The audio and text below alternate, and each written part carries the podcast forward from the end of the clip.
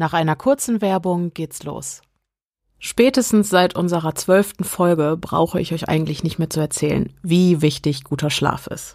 Und da ich weiß, wie viele von euch unseren Podcast auch zum Einschlafen hören, was bei diesen Inhalten auf jeden Fall schon mal ordentlich Abzug in der B-Note gibt, wenn es um die Schlafhygiene geht, dann möchte ich mich wenigstens dafür einsetzen, dass ihr bequem liegt, während ihr euch die Nächte um die Ohren haut. Bei mir wurde es letztens nämlich Zeit für eine neue Matratze. Das hat mein Körper mir jeden Tag aufs Neue beim Aufstehen mehr als deutlich gezeigt. Ich habe mich dann nach einer kurzen Recherche für die 25 Hybrid von Emma entschieden, ein Schaum-Federkern-Hybrid und das Premium-Modell unter den Matratzen.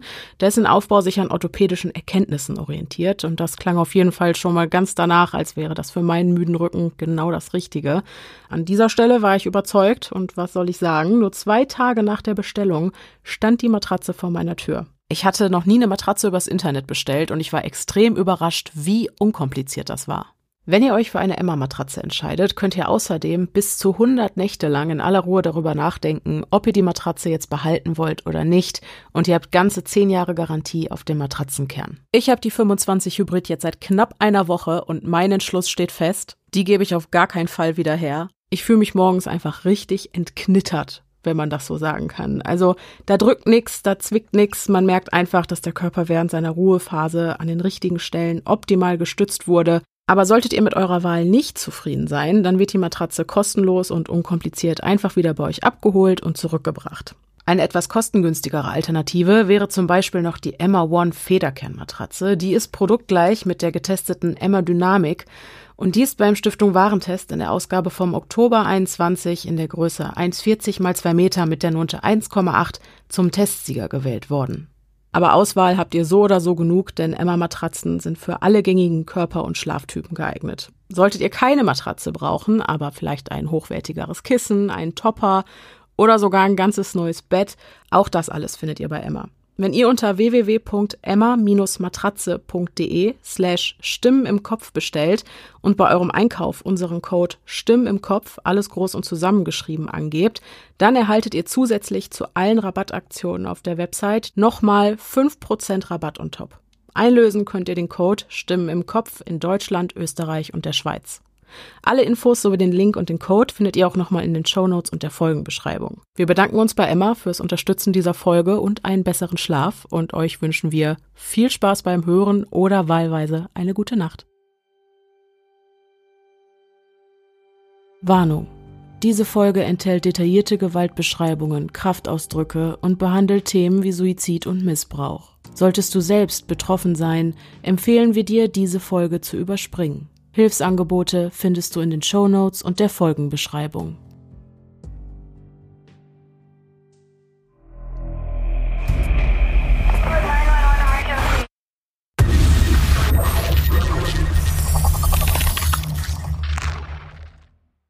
Hallo und herzlich willkommen zurück zu einer neuen Folge des Podcasts Stimme im Kopf. Mein Name ist Denise und ich bin die Stimme, die ihr gerade im Kopf habt.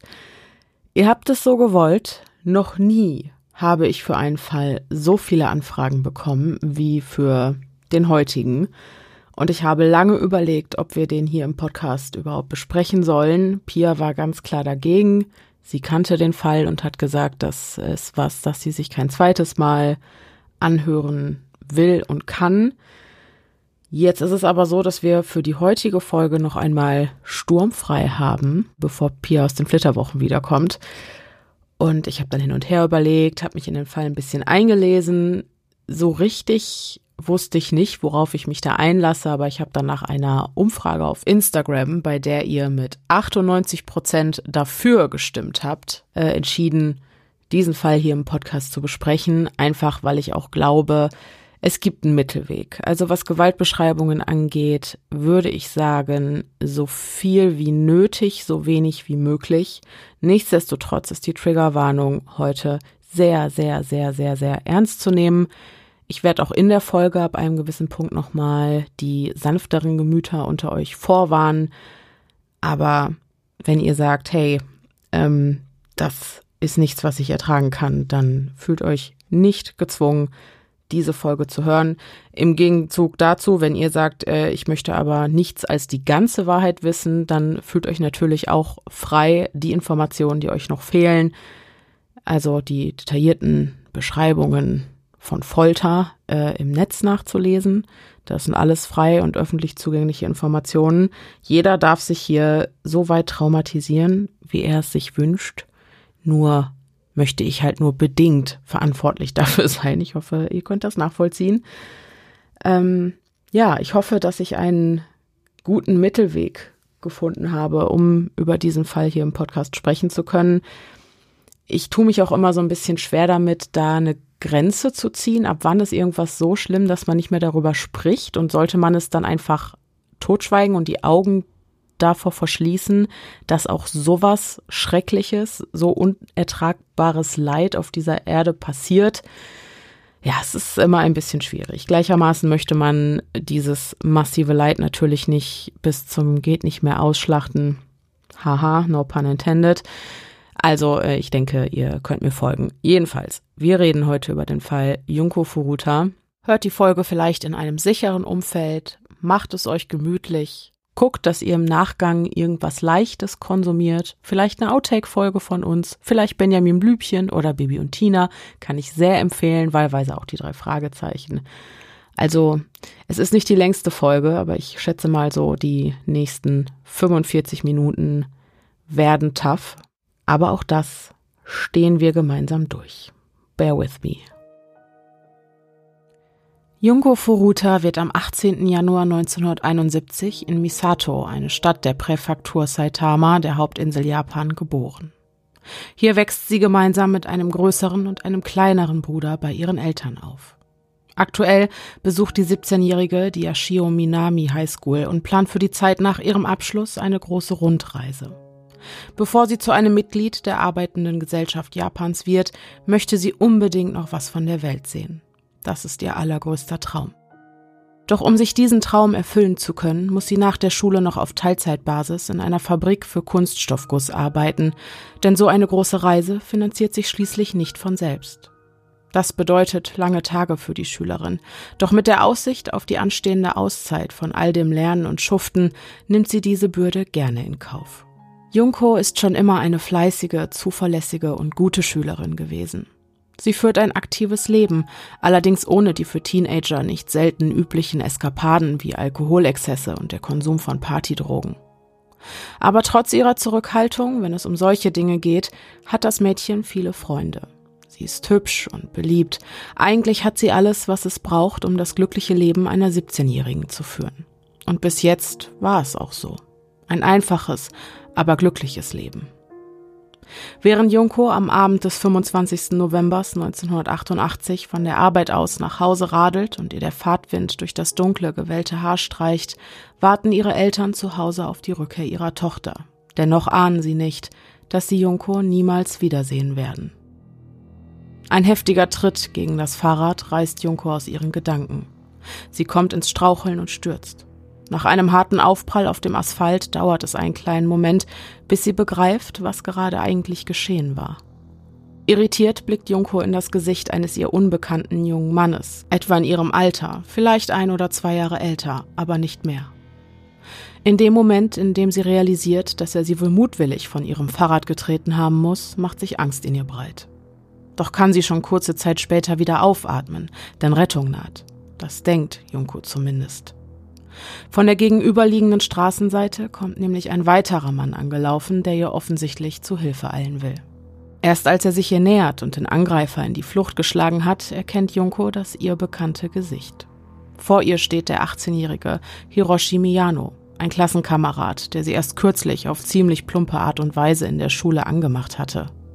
Natürlich hatte Junko abgelehnt, doch jetzt ist es ausgerechnet dieser Typ, der ihr die Hand reicht, um ihr aufzuhelfen und darum bittet, sie nach Hause begleiten zu dürfen. Nur um sicherzugehen, dass sie wohlbehalten dort ankommt. Zögernd ergreift sie die Hand, die er ihr hilfsbereit entgegenstreckt. Wenn das hier ein Film wäre, ja dann würde Hiroshi Miyano wahrlich nicht zu den heldenhaften Gentlemen gehören, die der jungen Frau in der Not zur Hilfe eilen. Ganz im Gegenteil. Auf der Highschool ist er berühmt-berüchtigt dafür, auf den Schwächeren herumzuhacken. Mehrere Male ist er vom Direktor schon aus dem Unterricht gerufen worden, weil er in Rage Schuleigentum demoliert hatte. Man sagt ihm sogar Verbindungen zu den Chimpira nach. eine Untergruppe der Yakuza, der japanischen Mafia. All diese Dinge machen es Junko schwer, dem 18-Jährigen zu vertrauen. Doch was bleibt ihr anderes übrig? Es riskieren, ein weiteres Mal angegriffen zu werden oder Hiroshis Hilfe annehmen und es mit höherer Wahrscheinlichkeit sicher nach Hause schaffen. Die Antwort liegt auf der Hand. Zumindest für Junko. So kennt sie doch nur die halbe Wahrheit über ihren Klassenkameraden. Ein Blick in sein Vorstrafenregister hätte ihr die Gewissheit gegeben, dass es sicherer gewesen wäre, den Weg nach Hause allein zu bestreiten, als sich von Hiroshi begleiten zu lassen. Vergangener Angriff hin oder her. Denn das, was die 17-Jährige nicht weiß, ist, dass Hiroshi Miyano bereits mehrfach vorbestraft ist. Die Taten reichen von Diebstahl über kleinere Gewalttaten bis hin zu Sexualdelikten. Denn das ist nun mal, was die Jugend der Yakuza, frei nach dem Motto früh übt sich, tut auf den Straßen Japans herumlungern, Leuten, die etwas haben, was sie brauchen könnten, auflauern und es ihnen wegnehmen. Wenn nötig, auch mit Gewalt. Oder aber geduldig darauf warten, dass ein junges Mädchen ihren Weg kreuzt, nur um sie dann in der nächsten dunklen Gasse von allen Seiten einzukesseln. Und auch in diesen Fällen wird sich ein angehendes Yakuza-Mitglied einfach nehmen, was es will. Denn wer am Ende der Nahrungskette steht, der hat längst aufgehört zu bitten und sein persönliches Glück von der Gunst anderer Menschen abhängig zu machen. Auch Hiroshi Miyano hat aufgehört zu bitten. Seit Junko ihn nach seiner Avance eiskalt abblitzen ließ, steht für ihn fest, wir beide haben noch eine Rechnung offen. Und die wird er jetzt, am Abend des 25. November 1988, begleichen. Die Nacht hat bereits ihr dunkles Tuch über die Straßen Misatos geworfen und die meisten Menschen sitzen zu Hause auf ihren Sofas vor dem Fernsehen. So wie Junko Furuta es eigentlich auch vorgehabt hätte. Nur das leise Klicken der Kette ihres Fahrrads, welches sie neben sich herschiebt, durchbricht die drückende Stille und wird mit einem leichten Echo vom Wind durch die engen Gassen getragen. Irgendwo war Junko falsch abgebogen. Eine Feststellung, die nicht nur in Bezug auf ihren Heimweg, sondern auch hinsichtlich ihrer Entscheidung, sich von Hiroshi Miyano begleiten zu lassen, äußerst zutreffend ist. Dieser Tatsache muss sie spätestens jetzt, wo ihr Retter in der Not sie auf ein altes Fabrikgelände zerrt, schmerzlich ins Auge blicken. Auf dem verlassenen Fabrikgelände nimmt sich Hiroshi Miyano dann das, was ihm seiner Meinung nach zusteht. Anschließend schleppt er das verängstigte Mädchen in ein zwielichtiges Hotel. Sie folgt ihm bereitwillig und auch an der Rezeption sagt sie kein Wort. Denn andernfalls würde Hiroshi sie auf der Stelle töten. Dass die Aussicht auf einen sofortigen und schnellen Tod die beste sein wird, die ihr kurzes Leben ab diesem Zeitpunkt noch für sie bereithält, ahnt Junko zu diesem Zeitpunkt noch nicht. Also kooperiert sie. Nachdem sie eine weitere Vergewaltigung über sich ergehen lassen hat, telefoniert Hiroshi kurz. Mit wem, das weiß Junko nicht. Er gibt ihren Aufenthaltsort sowie den Namen des Hotels preis. Dann prahlt er mit dem, was er ihr angetan hat. Wer auch immer am anderen Ende der Leitung ist, er wird ihr ganz sicher nicht zu Hilfe eilen. Nur wenig später betreten drei weitere junge Männer, allesamt ungefähr in Hiroshis Alter, das Hotelzimmer. Einer von ihnen ist der Mann, der Junko vor nur wenigen Stunden vom Fahrrad getreten hatte. Manchmal geht das Schicksal seltsame Wege Manchmal spielt es einem Streiche und manchmal stellt es einem sogar Fallen. Doch war es dieses Mal nicht das Schicksal, das Junko die Falle, in die sie getappt war, gestellt hatte, sondern Hiroshi Miyano. Nachdem die Idee, Junko zu seiner Auserwählten zu machen, zerplatzt war wie eine Seifenblase, tüftelte er gemeinsam mit drei Komplizen einen raffinierten Plan aus. Ein altbewährter Trick, bei dem ein Mann eine junge wehrlose Frau auf der Straße angreift, in diesem Fall Hiroshis Komplize Shinji Minato, nur damit sein Mittäter ihr zu Hilfe eilen kann. Auf diese Weise erschleicht sich der Retter in der Not das Vertrauen der jungen Frau und kann sie anschließend ohne weiteren Aufwand in ihr Unglück führen. Und genau das tat Hiroshi. Auf diese Falle ist Verlass und Junko Furuta ist weitaus nicht die erste, die in sie hineingetappt ist ein regelrechter Mädchenfänger. So viel haben die Nachwuchstalente der Yakuza während ihrer jungen kriminellen Laufbahn schon gelernt. Nur einmal falsch abgebogen. Nur eine falsche Entscheidung. Der Schmetterlingseffekt besagt, dass ein einziger Flügelschlag eines Schmetterlings einen ganzen Sturm auslösen kann. Wenn Junko nach rechts abgebogen wäre, ja dann hätte sie der Weg vermutlich geradewegs in ihr sicheres Zuhause und auf ein warmes, weiches Sofa geführt doch ist sie nach links gegangen. Und dieser Weg führt sie geradewegs in die Hölle. Nur eine falsche Entscheidung. Nur einmal falsch abgebogen. Bei den drei weiteren Männern, die soeben das Hotelzimmer betreten haben, handelt es sich um Joe Ogura, Shinji Minato und Yasushi Watanabe, allesamt Mitglieder einer Bande, von der Hiroshi der Anführer ist. In den restlichen noch verbleibenden 42 Tagen ihres Lebens werden diese vier Männer Junko Furuta durch die Hölle auf Erden schicken. Jetzt wird die 17-Jährige mit den Konsequenzen für die Entscheidung konfrontiert, deren Ausmaße sie unmöglich hätte überblicken können. Wie hätte der Schmetterling auch nur ahnen sollen, dass ausgerechnet dieser eine Flügelschlag einen alles vernichtenden Sturm nach sich ziehen wird, der ihm am Ende auch noch die Flügel bricht. Armer Schmetterling. Nachdem sich auch Joe, Shinji und Yasushi der Reihe nach genommen haben, was sie wollten, wird in den trauten vier Wänden des kargen Hotelzimmers das Offensichtliche ausgesprochen und Junkos Schicksal damit besiegelt. Jetzt, nachdem alle vier Männer das Mädchen vergewaltigt haben und sie ihre Gesichter kennt, können sie sie unmöglich einfach wieder laufen lassen. Denn das würde sie mit absoluter Sicherheit allesamt hinter Gittern bringen. Da kommt Joe eine lukrative Geschäftsidee. An einem hübschen Mädchen wie Junko werden sich viele Männer vergehen wollen. Und sie alle werden bereitwillig dafür zahlen. Wenn sie sie also nicht laufen lassen können, warum sie dann nicht einfach behalten? Und so wird über das Schicksal eines Mädchens verhandelt, wie über einen durchaus nützlichen Gegenstand. Am Ende einer langen Diskussion werden Joes Gebete erhört. Der Anführer ist einverstanden. Um drei Uhr morgens bringt Hiroshi Junko in einen nahegelegenen Park, wo Joe, Yasushi und Shinji bereits auf sie warten. Die Hintermänner waren nicht untätig und konnten in der Zwischenzeit über den Laptop, den Junko in ihrem Rucksack mit sich herumtrug, ihre Adresse ausfindig machen. Sie drohen ihr, ihre ganze Familie zu töten, sollte sie, bei allem, was jetzt auf sie zukommen wird, nicht kooperieren. Und Gnade ihr Gott, sollte sie einen Fluchtversuch unternehmen. Nachdem die Fronten geklärt sind, führen die vier Männer das eingeschüchterte Mädchen zu Shinjis Elternhaus. Hier stellt sie sich gegenüber Herr und Frau Minato höflich als die neue Freundin ihres Sohnes vor. Das gutbürgerliche Haus mit der künstlerisch verschnörkelten Balkonbalustrade im Bezirk Adachi wird von nun an als neues Zuhause, als Gefängnis, als Treffpunkt für Gruppenvergewaltigung, als Folterkammer und schließlich als letzte Ruhestätte fungieren. Oder zumindest eines der Schlafzimmer dieses Hauses. Während die vier Männer Joes Geschäftsidee in die Tat umsetzen, beginnen sich Junkos Eltern zwei Tage nach ihrem Verschwinden ernsthafte Sorgen zu machen. Dass ihre Tochter nicht zum vereinbarten Zeitpunkt nach Hause kommt, das passt einfach so gar nicht zu ihr. Die Polizei soll bei der Suche nach der Vermissten helfen, doch auch darauf sind die Täter vorbereitet. Junko wird von ihren Peinigern dazu gezwungen, ihre Eltern anzurufen und ihnen zu versichern, dass sie nur weggelaufen und jetzt bei einer Freundin untergekommen sei. Ja, ja, Mama und Papa. Es geht mir gut, macht euch keine Sorgen. Ich komme bald zurück, versprochen. Und so weiter und so fort. Ach, und eins noch.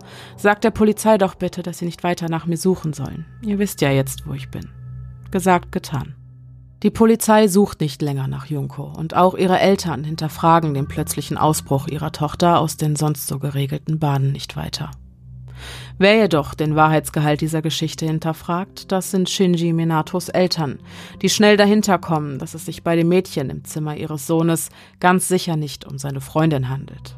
Doch dem Mädchen helfen, das können bzw. wollen sie trotzdem nicht. Zu groß ist die Angst vor der Yakuza und dem eigenen Sohn, der sich in der Vergangenheit ihnen gegenüber schon häufig gewalttätig gezeigt hatte. Wenn ans Licht kommen würde, dass ihr Eigenfleisch und Blut ein Mädchen in seinem Zimmer unter ihrem Dach gefangen hält, nicht daran zu denken, was das für ihre Familie bedeuten würde.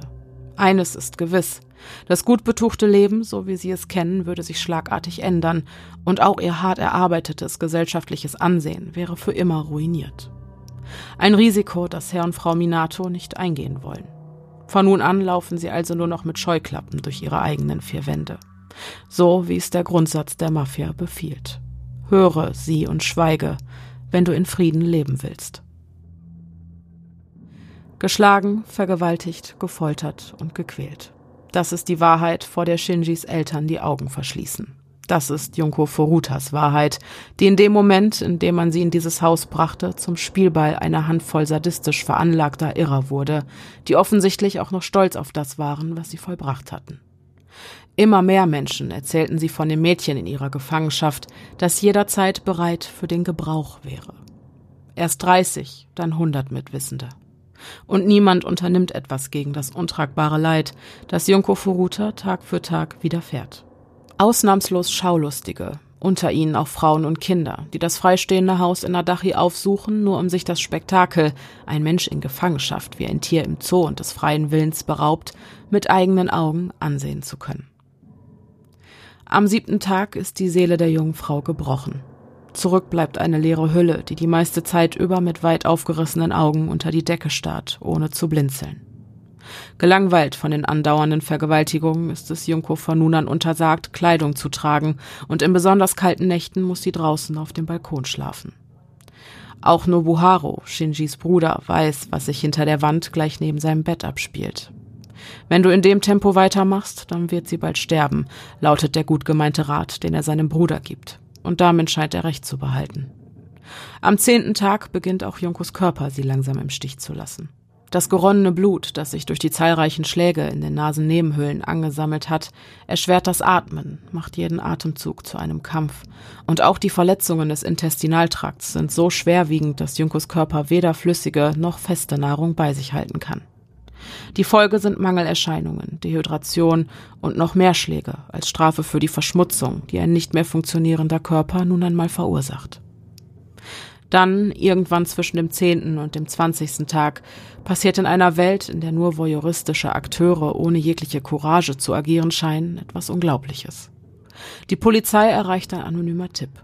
Ein unbekannter Anrufer erzählt von seinem Bruder, der ihm wiederum von einem Mädchen erzählt habe, das von vier Männern in einem Haus gefangen gehalten und zum Sex mit Fremden gezwungen wird. Die Polizei geht der Spur nach und fährt zu der angegebenen Adresse. Als sie an die Tür des prunkvollen Einfamilienhauses in Adachi klopfen, öffnen die Eheleute Minato. Die Beamten konfrontieren sie mit der unglaublichen Geschichte über die fürchterlichen Dinge, die sich im Inneren ihres Hauses abspielen sollen. Doch versichern Herr und Frau Minato, dass sich wirklich kein Mädchen in ihrem Haus befinde. Denn davon wüssten sie ja wohl. Und damit ist der Job der Polizei getan. Die Beamten machen kehrt und lassen die wehrlose Junko, genau wie Minatos Eltern und hunderte Schaulustige im Stich. Am 20. Tag ist Junko nicht mehr dazu in der Lage, aus eigener Kraft aufzustehen. Und doch wittert sie ihre Chance, als die vier Männer eines Abends einen über den Durst trinken. Da ist also doch noch was in ihr, das leben will. Junko will fliehen und schafft es irgendwie, die Treppe zum Erdgeschoss herunterzukriechen und das Telefon im Flur zu erreichen. Umgehend wählt sie mit zittrigen, gebrochenen Fingern den Notruf, doch in dem Moment, in dem die Rettung versprechende Stimme am anderen Ende der Leitung ertönt, wird ihr der Hörer entrissen. Oh, das tut mir leid, ich habe mich wohl verwählt, sagt Hiroshi, der plötzlich hinterher aufgetaucht war, mit ruhiger Stimme. Danach legt er auf und zerrt Junko zurück in ihr Verlies. Die für einen Fluchtversuch verhängte Strafe übertrifft das bisher angewandte Maß an Grausamkeit um ein weiteres und bringt Junkos Körper ein für allemal zum Kapitulieren. Als Reaktion auf heftige Verbrennungen erleidet sie einen Krampfanfall, doch auch den überlebt sie wie durch ein Wunder. Nach dieser Erfahrung plant Junko nicht länger zu entkommen. Stattdessen bittet und bettelt sie von nun an bei ihren Peinigern, ihrem Leid ein Ende zu setzen und sie doch bitte einfach zu töten. Doch diesen Gefallen tun sie ihr nicht. Noch nicht. Am 30. Tag ist das einst schöne Mädchen so entstellt, dass Vergewaltigung für die vier Täter nicht länger eine Option ist. Also muss ein neues Opfer her. Mit derselben Masche entführt und vergewaltigt die Gang am selben Tag eine 19-Jährige, die gerade auf dem Heimweg von ihrer Arbeitsstätte war.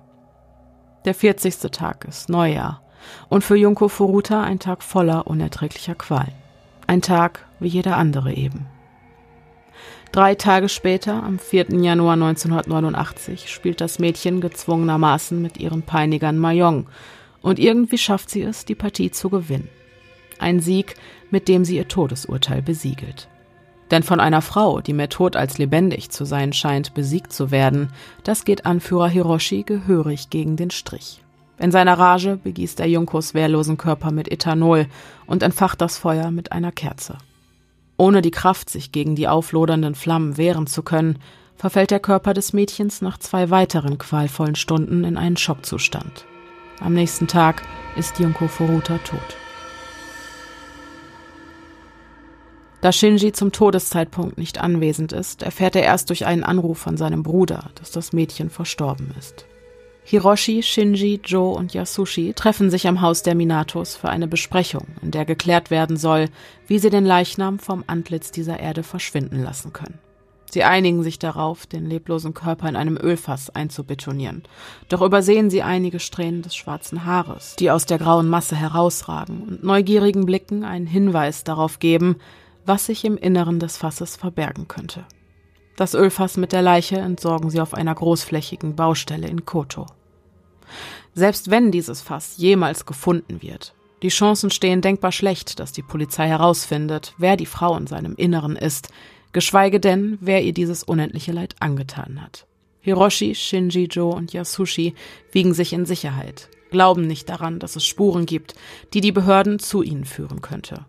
Doch diese Rechnung haben sie ohne das Schicksal gemacht, das den Menschen gelegentlich Fallen stellt, in die sie blindlings hineintappen.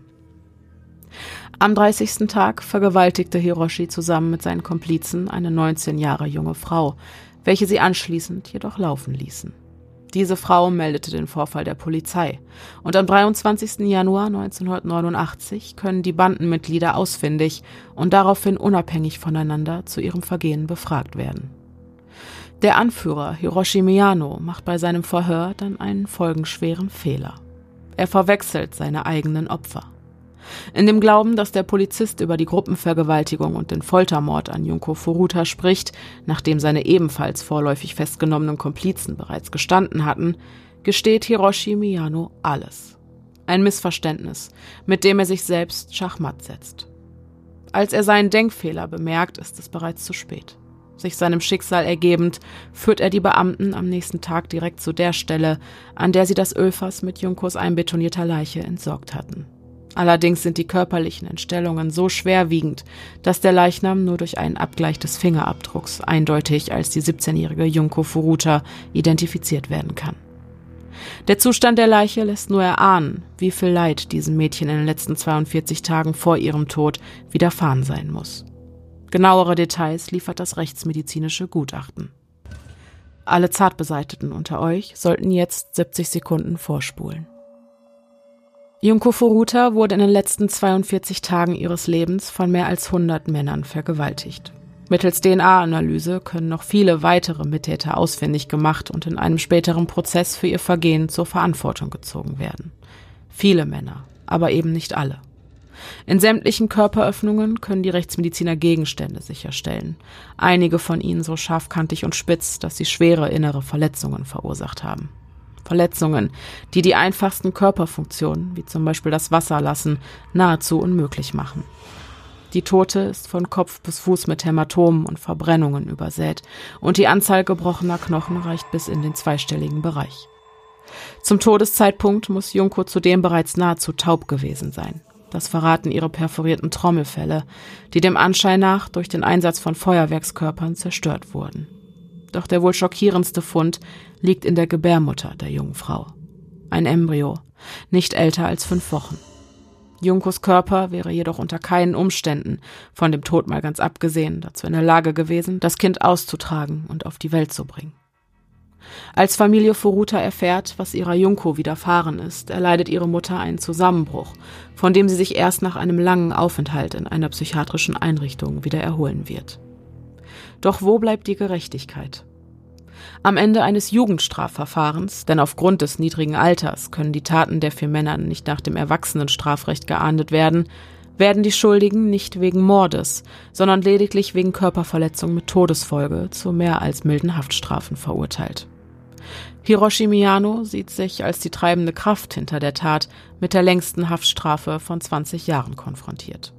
Der 16-jährige Shinji Minato, der das Opfer in seinem Haus gefangen hielt, wird lediglich zu fünf bis sieben Jahren Haft verurteilt. Und Joe Ogura, 18 Jahre, und Yasushi Watanabe, 17 Jahre, werden zu acht bis neun Jahren Haft verurteilt.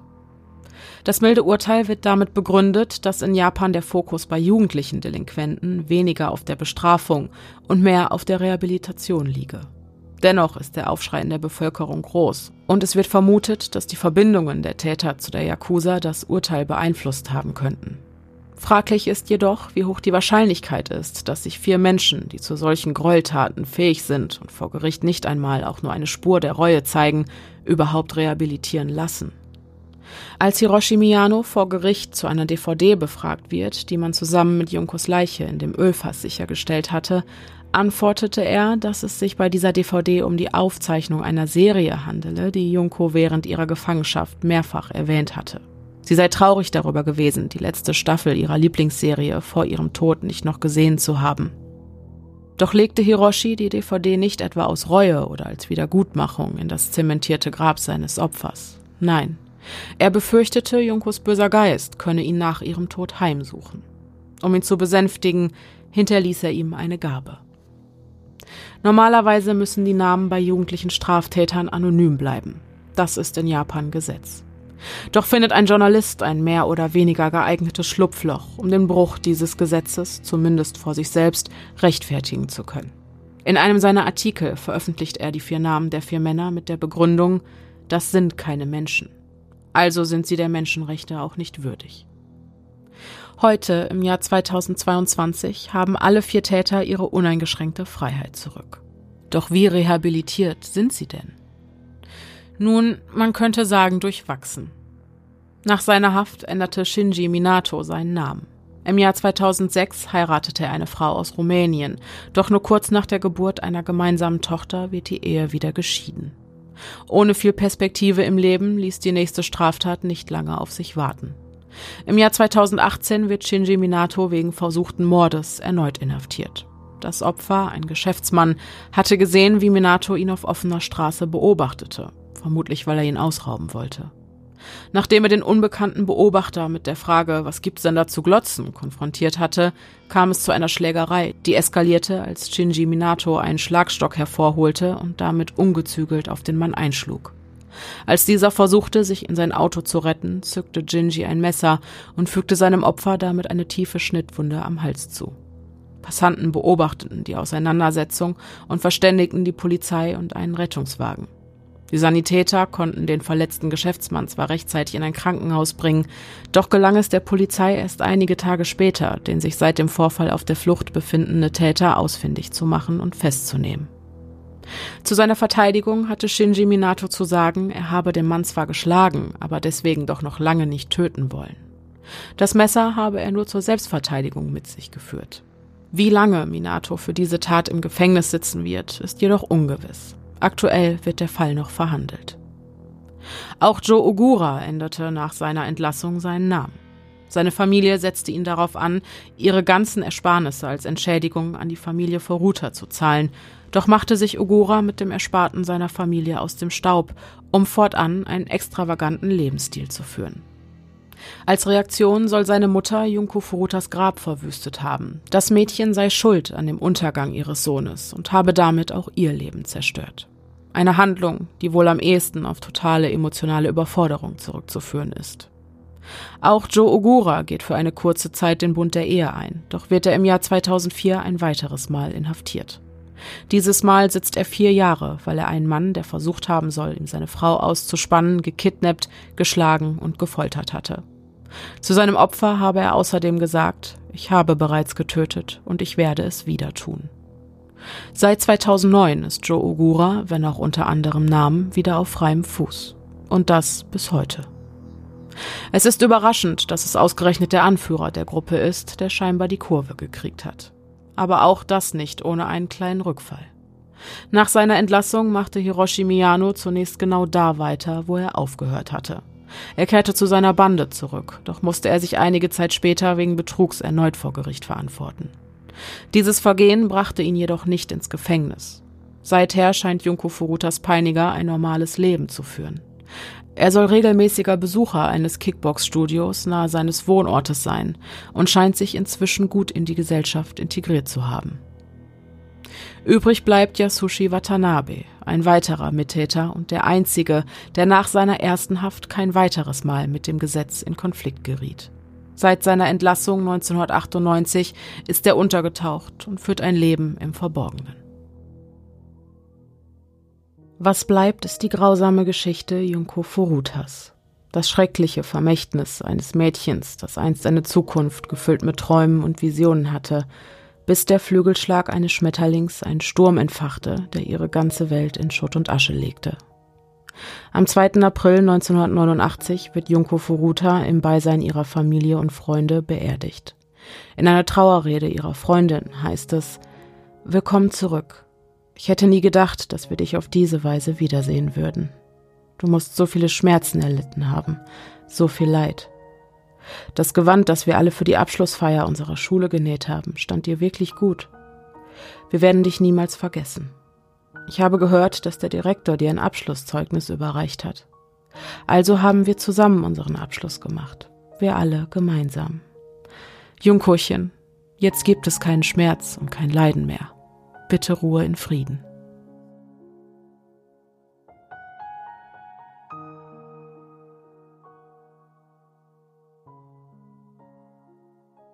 Offen bleibt natürlich die Frage, was Menschen dazu bewegt, so etwas zu tun. Was sind das für Individuen, die über ein solches Maß an Grausamkeit verfügen und scheinbar resistent gegen Gefühlsregungen wie Gewissensbisse oder Empathie sind? Ich glaube, dass das unmittelbare Umfeld der Täter in diesem Fall eine sehr, sehr große Rolle gespielt hat.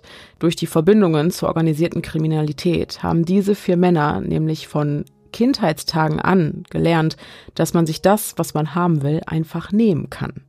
Wenn Dinge wie Diebstahl, Drogenhandel, Schutzgelderpressung, Vergewaltigung und vielleicht sogar Mord quasi zum Alltag gehören, dann ist es absolut naheliegend, dass der eigene Skrupel, solche Taten zu begehen, dann mit der Zeit immer weiter abnimmt.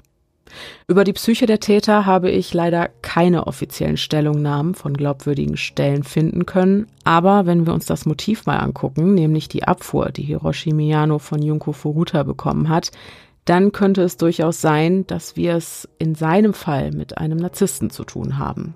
Ein Mensch mit einem grundlegend gestörten Selbstwert, der sich nach außen hin übertrieben selbstbewusst gibt und sich über seine Mitmenschen stellt, was nicht selten mit einem Mangel an Empathie einhergeht. Indem Junko Hiroshi abblitzen ließ, kränkte sie seinen Narzissmus, erschütterte seinen Selbstwert und hatte ihn somit aus seiner Sicht zutiefst gedemütigt und seine Ehre verletzt. Gepaart mit dem Umfeld, das Hiroshi während seiner Jugend und darüber hinaus umgab und in dem es gang und gäbe war, Gleiches mit Gleichem zu vergelten, kam es dann zu der Tat und Hiroshi hat Junko für das, was sie ihm angetan hatte, im wahrsten Sinne des Wortes bluten lassen. Wir haben es bei unseren heutigen vier Tätern aber mit vier notorischen Sexualstraftätern zu tun, die in der Vergangenheit, zumindest bis zu einem gewissen Alter, immer und immer wieder junge Frauen vergewaltigt haben. Und in Kombination mit ihrer Skrupellosigkeit bringt mich das zu dem Krankheitsbild der dissozialen Persönlichkeitsstörung. Eine Störung, die durch eine Missachtung sozialer Verpflichtungen und herzloses Unbeteiligtsein an Gefühlen für andere gekennzeichnet ist. Außerdem besteht eine geringe Frustrationstoleranz und eine niedrige Schwelle für aggressives, auch gewalttätiges Verhalten und eine Neigung, andere zu beschuldigen oder vordergründige Rationalisierungen für das Verhalten anzubieten, durch das der Betroffene in einen Konflikt mit der Gesellschaft geraten ist. So zum Beispiel, dass sich Junko Furuta gegenüber seinem Peiniger respektlos verhalten habe, als sie ihn ablehnte. Das könnte so eine vordergründige Rationalisierung sein, seitens Hiroshis, um seine Taten zu rechtfertigen. Unter dieser dissozialen Persönlichkeitsstörung siedeln sich im Übrigen auch die berühmt-berüchtigten Soziopathen und die Psychopathen an. Die dissoziale Persönlichkeitsstörung gehört, genau wie die narzisstische Persönlichkeitsstörung, zu den sogenannten Cluster B-Störungen, die allesamt besonders häufig bei Sexualstraftätern zu beobachten sind. Und da schließt sich vielleicht auch schon der Kreis. Doch was mich persönlich an diesem Fall am allermeisten schockiert hat, das ist die Tatsache, wie viele Menschen ganz genau wussten, was Junko Furuta über einen so langen Zeitraum hinweg angetan wurde und dass nur eine einzige Person den Entschluss getroffen hat, tatsächlich dagegen vorzugehen. Und dann handelt es sich bei dieser einen Person auch noch um einen Menschen, der ihr Elend gar nicht mit eigenen Augen gesehen hat, sondern nur durch Erzählungen davon erfahren hatte. Und jetzt mal ehrlich, wie kann es sein, dass ein Mädchen von mehreren Jugendlichen geschlagen, gefoltert und gequält wird, während die Eltern seelenruhig im Nebenzimmer sitzen und das einfach so geschehen lassen. Also, ich verstehe auch diese Begründung nicht. Angst vor der Yakuza, okay, aber come on, Prestige und aus Angst einfach nichts. Ich, ich, weil ich, da, da frage ich mich auch immer, wie mächtig ist die Mafia, wenn die, ja, wenn die durch Angst schüren das Verhalten von Menschen so weitreichend beeinflussen kann und weiter noch, wenn es sogar die Ergebnisse gerichtlicher Verfahren beeinflusst. Auf der anderen Seite ist es aber natürlich keine Seltenheit, dass die Schaulust die Moral überwiegt, so wie es bei den 100 Menschen der Fall war, die halt in diesem Haus, in dem Junko gefangen gehalten wurde, ein- und ausgegangen sind. Man hört oft davon, wie, weiß ich nicht, Unfälle passieren und anstatt Hilfe zu rufen oder aktiv zu helfen, halten Menschen noch die Handykameras drauf. Trotzdem kann ich nicht nachvollziehen, wie es sein kann, dass sich nicht nur diejenigen, die sich ebenfalls an Junko vergehen wollten, in diesem Haus versammelt haben, sondern eben auch Schaulustige, darunter wohlgemerkt auch Kinder, die auf gut Deutsch einfach nur mal gaffen wollten. Und ich finde auch das ist in höchstem Maße verwerflich und skrupellos, sollte auch bestraft werden, meiner Meinung nach, und hat bei mir unweigerlich den Gedankengang angestoßen, dass der Mensch, wenn sich sogar schon Kinder für solche Grausamkeiten begeistern können, vielleicht doch von Grund auf schlecht ist. Harte Worte, ich weiß, aber hört mich an.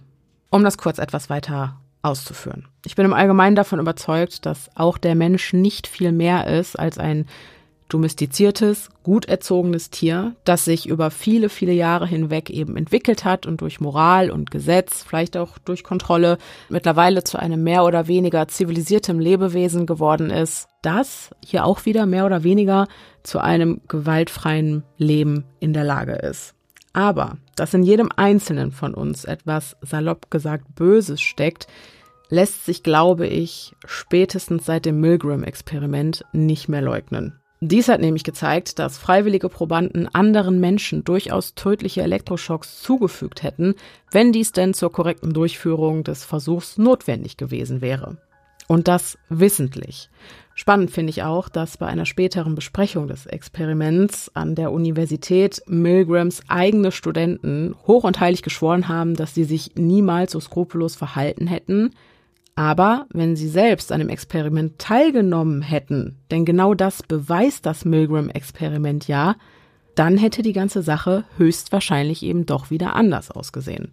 Ein weiteres Beispiel dafür, dass es mit der menschlichen Moral bei willkürlicher Machtverteilung nicht weit her ist, ist das Stanford Prison Experiment. Darüber haben wir, wenn ich mich recht erinnere, auch schon mal in Folge 17 gesprochen. Die heißt mehr Tulpa, das war eine Creep Me Out Folge. Jedenfalls, um meinen abschließenden Senf auf den Punkt zu bringen. Ich glaube, dass der Mensch wenn er nicht gerade an irgendwelche Hierarchien, Regeln oder Gesetze gebunden ist, wirklich, wirklich grausam sein kann. Und das auch nicht nur in seltenen Einzelfällen. Jetzt nicht falsch verstehen. Ich sage nicht, dass alle Menschen schlecht sind. Darum geht's mir nicht. Ich versuche nur zu erklären, wie ein Mensch überhaupt zu so grausamen Taten fähig sein kann. Und da glaube ich einfach, dass es was mit unserem Ursprung zu tun hat, dass dieses gewisse Aggressionspotenzial uns einfach aus längst vergangenen Zeiten immer noch innewohnt und dass es verschiedene äußere Umstände geben kann, die dieses Gewaltpotenzial triggern und somit das Schlechteste im Menschen ans Tageslicht befördern. Hier würde mich tatsächlich auch sehr interessieren, wie ihr darüber denkt und wenn ihr an diesem ganzen Thema interessiert seid, die Natur des Menschen, was ist er denn nun, gut oder böse, dann lasst mich auch das gerne wissen, weil darüber könnte man sicherlich auch noch mal eine spannende Folge machen und dann könnten wir auch noch mal genauer über all diese spannenden Experimente und ihre teils sehr erschreckenden Ergebnisse sprechen. Alles in allem lässt mich dieser Fall fassungslos und obwohl er wenig Raum für Spekulation lässt, äh, mit sehr vielen Fragen zurück. Diese Folge mag vielleicht nicht die längste oder komplexeste sein, aber sie ist auf jeden Fall eine von diesen Folgen, an denen man länger zu knacken hat und ich werde sicherlich noch eine Weile brauchen, um mir Antworten auf meine zahlreichen Fragen zu suchen. Vor allem, wenn es halt dann daran geht, wirklich die Natur des Menschen zu verstehen und vielleicht auch organisierte Kriminalität wie die Mafia oder die Yakuza. Wenn euch eine Folge darüber interessiert, könnt ihr mich auch das wissen lassen. Oder, falls ihr vielleicht schon die ein oder andere Antwort für mich habt, dann schreibt mir einfach auf Instagram, podcast.stimme im Kopf heißen wir da. Oder aber ihr schickt eine Mail, podcast.stimme im Kopf at gmail.com, so lautet unsere Mailadresse. Und es tut mir fast ein bisschen leid, euch jetzt mit einem wirklich so schwermütigen Thema allein zu lassen. Aber so sind die Dinge. Und da gibt es in diesem Fall äh, auch wenig zu beschönigen. Deswegen an dieser Stelle auch genug davon. Zeit, sich wieder mit den schönen Dingen im Leben zu beschäftigen. Äh, geht eine Runde spazieren, schnappt frische Luft, guckt Bibi und Tina, Bibi Blocksberg, Benjamin Blümchen, was auch immer ihr tut, um euch auf andere Gedanken zu bringen. Hier geht es übernächste Woche endlich mit einer Creep Me Out Folge weiter und dann ist Pia auch wieder dabei. Ich freue mich wie Bolle. Zu zweit ist es einfach nochmal eine ganz andere Sache und ich freue mich sehr, sie bald hier als meine Gesprächspartnerin zurückzuhaben. Ich hoffe, ihr erholt euch gut und schnell von dieser Folge und dass wir uns beim nächsten Mal wiederhören. Bis dahin, bleibt sicher, es ist gefährlich da draußen.